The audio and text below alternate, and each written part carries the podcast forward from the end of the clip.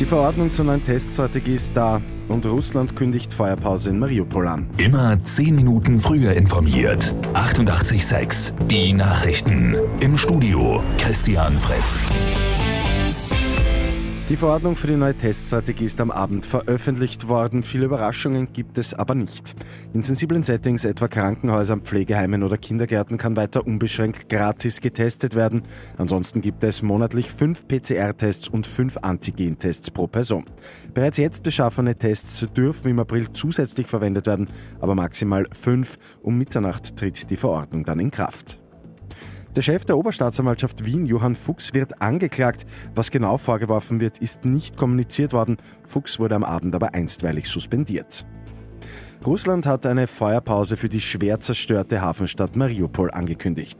Die Maßnahme werde heute um 10 Uhr Ortszeit, also 9 Uhr bei uns, in Kraft treten, teilt das russische Verteidigungsministerium mit. Dadurch soll die Möglichkeit geschaffen werden, ZivilistInnen über einen humanitären Korridor herauszuholen. Ukraines Präsident Zelensky ist aber eher skeptisch. Die Vienna Capitals sind in der Eishockey League im Halbfinale gescheitert. Die Wiener verlieren gegen Salzburg mit 1 zu 5 und damit die Serie 0 zu 4. In der zweiten Halbfinalserie führt für Herwar gegen den VSV mit 3 zu 1.